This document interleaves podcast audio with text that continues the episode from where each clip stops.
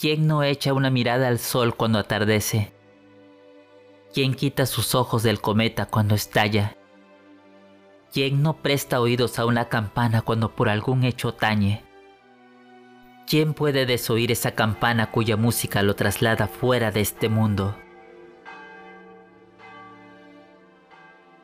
Ningún humano es una isla entera por sí mismo. Cada hombre es una pieza del continente, una parte del todo. Si el mar se lleva una porción de tierra, toda Europa queda disminuida, como si fuera un promontorio o la casa de uno de tus amigos o la tuya propia. Ninguna persona es una isla. La muerte de cualquiera me afecta, porque me encuentro unida a toda la humanidad. Por eso, nunca preguntes por quién doblan las campanas. Doblan